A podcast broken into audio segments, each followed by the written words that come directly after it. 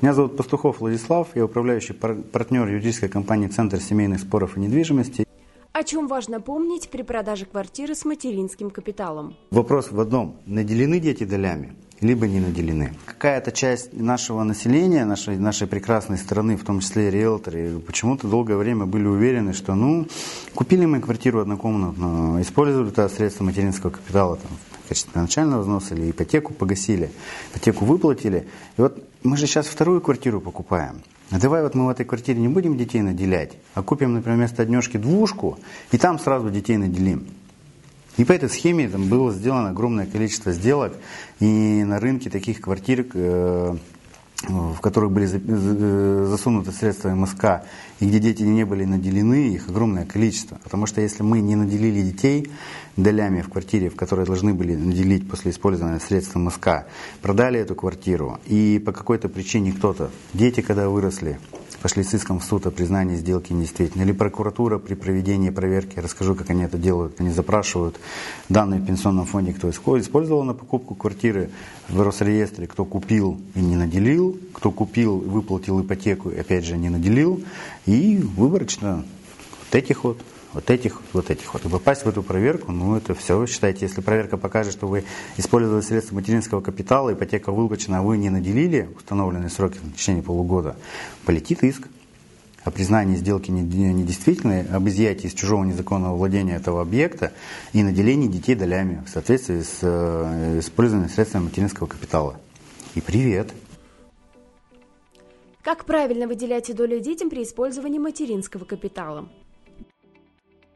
Мы купили с вами квартиру, купили в ипотеку, а, использовали туда средства материнского капитала. Прошло время, мы ипотеку выплатили. Все замечательно, все прекрасно. Мы сходили в банк, получили у банка документы, закладную либо письмо, сходили в Росрез, сдали, обременение сняли. То есть у нас чистая выписка, мы с супругой, там собственники. У нас совместная собственность на квартиру. Мы с вами садимся и считаем. Берем бумажку, берем, открываем договор купли-продажи и смотрим. в 2013 году мы купили квартиру за 3 500. Средства материнского капитала мы использовали в 2014 году. Смотрим. А какой размер, если я не помню, сколько у меня было писано, какой размер материнского капитала был там?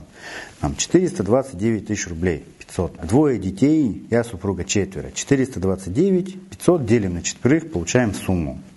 Сколько это у нас там выйдет? Ну, 100, 107, ну, грубо говоря. 3500. 3500 делим на 107. У нас получается там 1 32, например, да? По-моему, 1 32. Вот этой вот долей мы должны наделить детей. В нашей квартире у каждого из детей должно быть по 1 32. Соответственно, 30 32 останется у нас с супругой в совместной собственности. Мы либо делаем договор дарения в простой письменной форме, сами делаем, обращаемся к юристу, к риэлтору, кому угодно. Либо делаем соглашение в простой письменной форме. Но если нам прямо вот очень сильно хочется, мы обращаемся к нотариусу, платим там денежку 5 или 7 тысяч рублей, нам делают соглашение о наделении детей долями после использования средств материнского капитала. Подписали, сдали в МФЦ, все получили, заплатили госпошлину, у нас получается теперь в выписке будет фигурировать 4 собственника. Мы с супругой, у нас совместной собственности 30-32, у детей по одной 32. Все, мы свою обязанность исполнили. Для чего нужно получать разрешение органов опеки? После выделения детских долей нужно получить согласие органов опеки. Без этого документа вы не продадите свою квартиру. На имя детей нужно будет приобрести другое, равнозначное жилье и предоставить все документы органам опеки. Э, нам для того, чтобы продать вот эту квартиру, где дети у нас являются собственниками, нам нужно приобретать что-то взамен. Ну, собственно говоря, в абсолютном большинстве случаев так и происходит. Мы за двушку выплатили ипотеку, туда использовали средства материнского капитала, детей наделили, наделили. Если хотим приехать в трешку, дети разнополые, нам удобно. Все.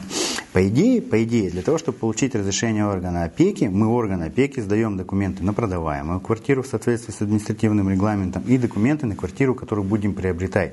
То есть на момент обращения органа опеки мы уже должны знать, какую квартиру мы будем покупать. Какие документы нужно будет собрать? Приготовьте паспорта родителей и детей, если они старше 14 лет. Если младше, то нужно будет свидетельство о рождении. Затем понадобятся документы на квартиру, которую вы продаете. Это договор купли-продажи, свидетельство о собственности или выписка из ЕГРН и технический паспорт. И такие же документы на приобретаемый объект недвижимости. Мы должны посчитать доли. У нас по 1,32 было в квартире в двушке.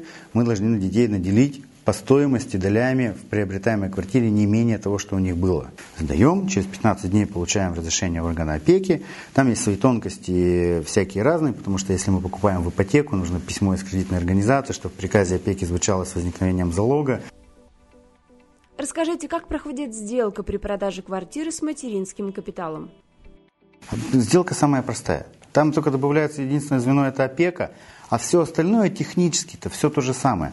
Но ну, с изъятиями. Если у нас ребенок младше 14 лет, за него действуют его родители. Если несовершеннолетний старше 14 лет, заявление в опеку пишет тот же он с согласия законных представителей.